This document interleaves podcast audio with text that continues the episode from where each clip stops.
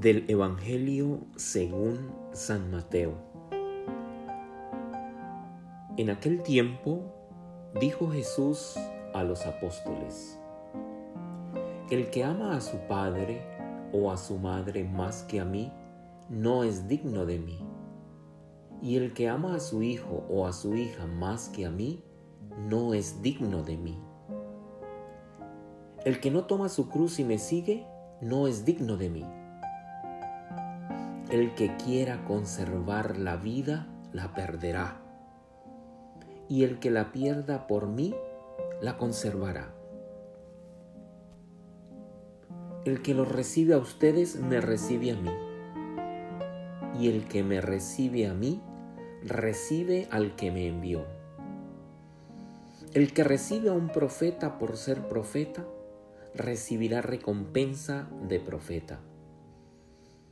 El que recibe a un justo por ser justo, recibirá recompensa de justo. Y quien dé un vaso de agua fresca a uno de estos pequeños solo porque es discípulo mío, les aseguro que no se quedará sin recompensa.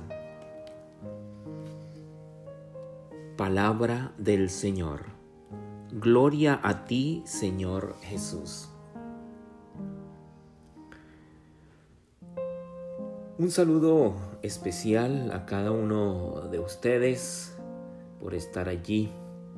Gracias a todos ustedes, los oyentes de Relevant Radio, por compartir conmigo este momento.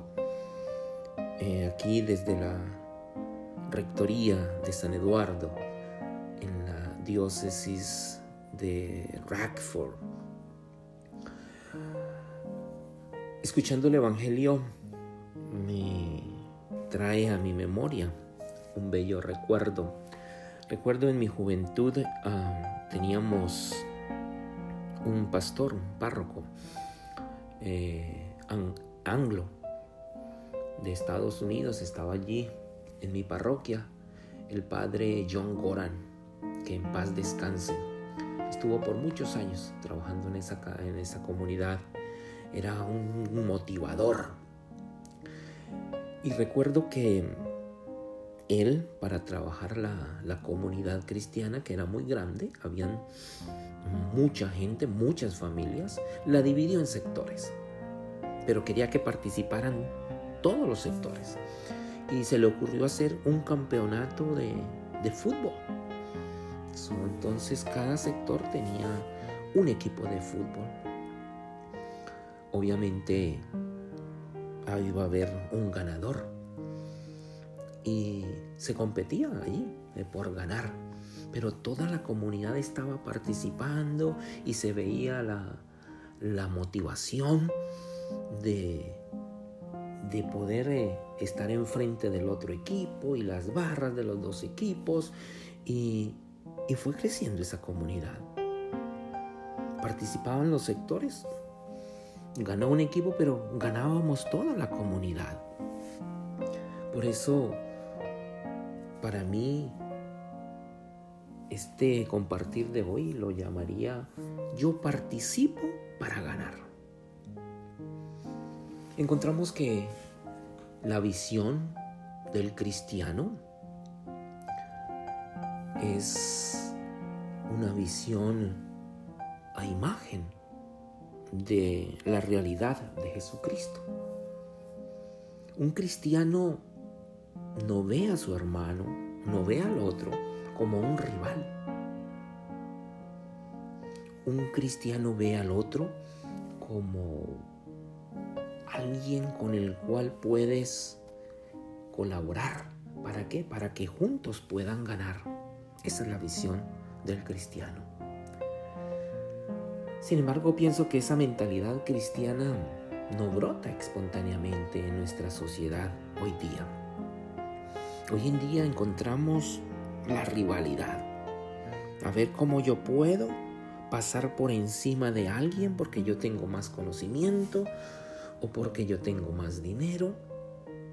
Y como que estamos en esa continua rivalidad y no buscamos el apoyar, no buscamos el, el compartir, no buscamos el agregarnos para que todos juntos podamos ganar. Como no encontramos esa mentalidad de la que nos habla el mismo Evangelio, nosotros tenemos que transmitir esa mentalidad, nosotros tenemos que transmitir esa fe. Transmitir esa fe en cada generación. Por eso participamos los matrimonios, los padres, las madres, los abuelos, los sacerdotes y religiosos. Estamos en ese llamado a transmitir la fe. Aquí la importancia de que tú y yo podamos participar. Que podamos participar para qué? Para ganar. Que ganemos todos. No crear ese ambiente de, de destrucción en donde lo único que importa es el yo. Y que cada quien haga lo que quiera, lo que le parezca mejor. O como dicen algunos padres, pues ya mis hijos están grandes, ya ellos mejor que hagan lo que quieran. Ya mis hijos son adultos, ya ellos pueden hacer lo que quieran. Y estamos perdiendo algo importante. Y es que nosotros estamos aquí para ganar el cielo. El cielo lo ganamos desde aquí. Por eso Jesús nos muestra la voluntad del Padre, que estemos junto a Él. Pero, como dice el Evangelio, si amas más a tu familia que a mí, no eres digno de mí. Y entonces nosotros reflexionamos y decimos, amamos más a nuestra familia que a Dios.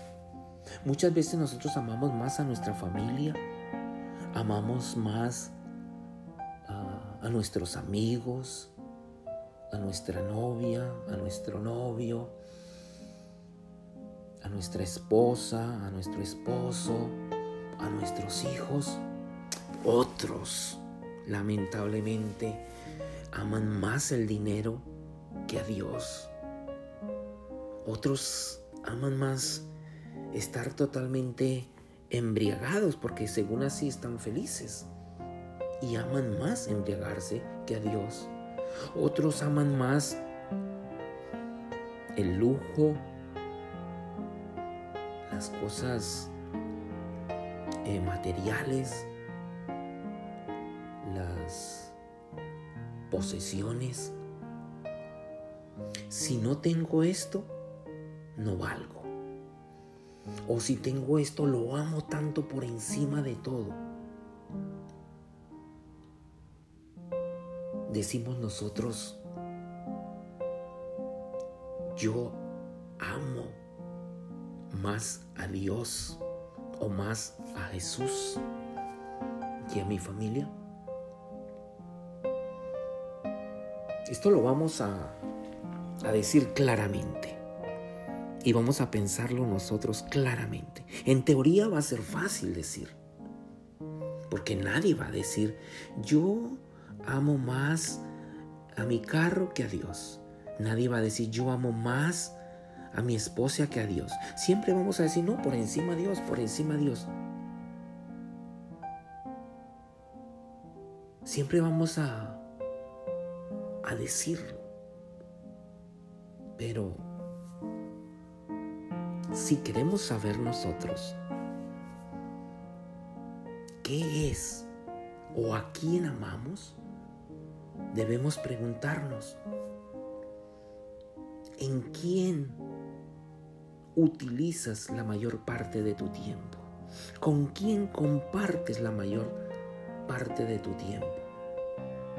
Cuando amamos a alguien, cuando amamos a alguien, deseamos estar mucho tiempo con esa persona. Cuando amamos algo, le dedicamos mucho tiempo, lo cuidamos, lo limpiamos, uh, buscamos que tenga eh, un buen brillo, que tenga un buen valor, le dedicamos tiempo.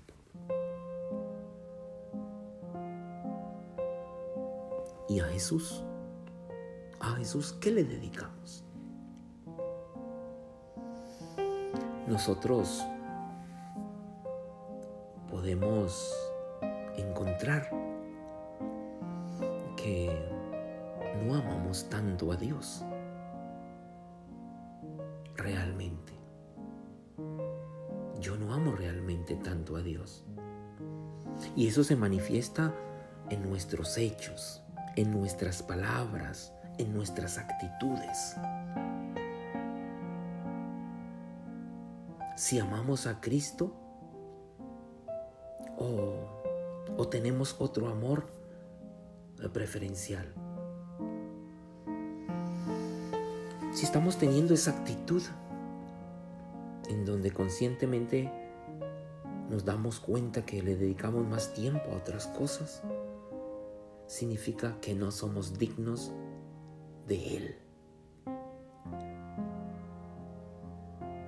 Otra cosa que nos dice Jesús que nos estamos amando más a nosotros mismos que a Él. Y es verdad, a Jesús lo buscamos simplemente para que nos, nos solucionen nuestros problemas y ya. A Jesús lo busco para que me alivie mis penas y ya. Jesucristo no quiere eso, simplemente Jesucristo quiere que por amor a Él podamos seguirlo con nuestras cruces. Jesús sabe que somos débiles. Jesús sabe que somos pecadores. Jesús sabe que llevamos cruces pesadas. Pero Él quiere que nosotros lo sigamos a Él con nuestras cruces, que caminemos con Él. Jesucristo nos dice también en el Evangelio que el que encuentra su vida, la perderá. El que encuentra su vida en este mundo, la perderá. Es muy directo Jesús. Y dice que el que pierda su vida por él, la encontrará. Directo y exigente. ¿Cómo es eso de que, de que el que encuentra su vida la perderá? Claro, el que encuentra su vida en este mundo. ¿Cómo vivimos nosotros nuestra vida? Vivimos para tener esa preocupación de tener eh, lo suficiente de dinero para poder subsistir, tener éxito en el amor, eh, tener algunas posesiones, tener casa, tener carro. A veces cuando vivimos de manera materialista, nosotros perdemos el horizonte. Perdemos el horizonte y encontramos que vivimos o queremos tener un estilo de vida en donde todo lo tengamos bajo nuestro control. Si yo compro esto, me siento bien. Si yo tengo esto, me siento bien. Si yo tengo esta posesión, me siento bien, me da estatus. Así buscamos tener nuestras vidas. Y nos está diciendo Jesucristo que si ese es nuestro objetivo, vamos a perder la vida. Con asombro yo veo casas, con a veces con dos garajes y veo que los carros están afuera. No los guardan dentro de su casa. Y en varias oportunidades me ha pasado que cuando abren la puerta del garaje, está lleno el garaje de cosas que han comprado y que ni las utilizan. E, en eso se les va la vida, en comprar y arrumar, en comprar y arrumar. encontré esto barato, no lo necesito, pero está barato y compro tres o cuatro. Y allí voy acumulando. Estamos encontrando que vamos perdiendo nuestra vida. Por eso Jesús dice, el que encuentra su vida, la perderá. ¿Qué estilo de vida estamos encontrando nosotros? El que pierda su vida por Cristo, la encontrará. ¿Cuántos estamos dispuestos a perder la vida por Cristo? ¿Cuántos estamos dispuestos a gastar nuestra vida en Cristo? ¿Cómo es eso de gastar la vida en Cristo? Significa hacerlo presente en cada instante y en cada momento de tu vida. Significa que la presencia de Jesús es importante para ti. ¿Por qué? Porque buscas amarlo. Porque si buscas amarlo significa que quieres mantener más tiempo con Él. ¿Y cómo mantienes más tiempo con Él? ¿Será que estando todo el día en una iglesia? No necesariamente. Más tienes más tiempo con Él cuando lo haces parte de tu vida, cuando compartes con Él cada instante de tu vida. Tus alegrías, tus satisfacciones, tus tristezas. El momento en que te tomas tu primer café. Gracias Señor por este café. Gracias Señor por este desayuno. Gracias Señor por este almuerzo. Gracias Señor por esta familia. Gracias Señor por esta vida que me has dado. Gracias Señor porque hoy puedo respirar. Gracias Señor porque hoy puedo ver. Reconozco tu poder Señor sobre mí. Gracias Señor por todo lo que me das, por el descanso.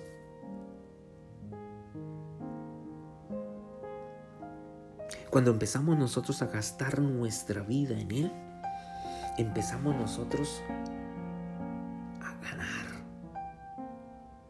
la vida en Cristo. Y nosotros estamos enviados a este mundo a ganar la vida en Cristo. No a ganar la vida en posesiones. Son necesarias. Vamos. Pero no es lo más importante. No es lo más importante. Entonces, tenemos varios ejemplos de hombres y mujeres que se han ganado la vida en Cristo. Hoy los llamamos los santos. Entonces tenemos hombres que buscan ser instrumento. ¿Para qué? Para ganar con otros. San José María Escriba de Balaguer. En nosotros que estamos celebrando en Venezuela el nuevo beato el doctor José Gregorio Hernández, ni sacerdote ni religioso, un laico. Gastó su vida, gastó su conocimiento, su energía en Cristo Jesús, buscando el bien para los más necesitados, brindándoles su conocimiento al servicio de la salud para con los más necesitados. Y hay muchos santos. Los santos no son solo los sacerdotes o religiosas. Hay matrimonios santos canonizados por la Iglesia Católica que han gastado su vida en Cristo. ¿Cuántos de nosotros, tu papá, tú, mamá, que me estás escuchando, gastas tu vida en Cristo.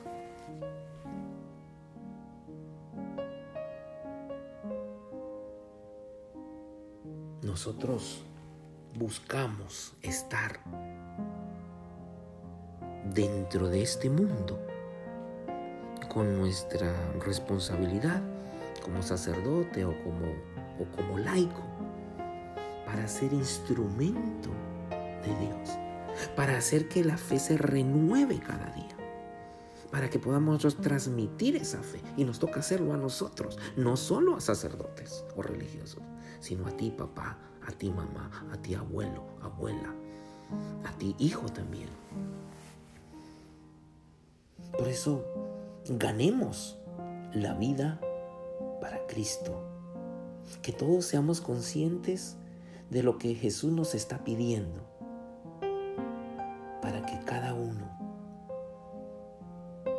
ese Padre bueno que, que recordábamos el domingo pasado, todos esos padres, esas madres abnegadas,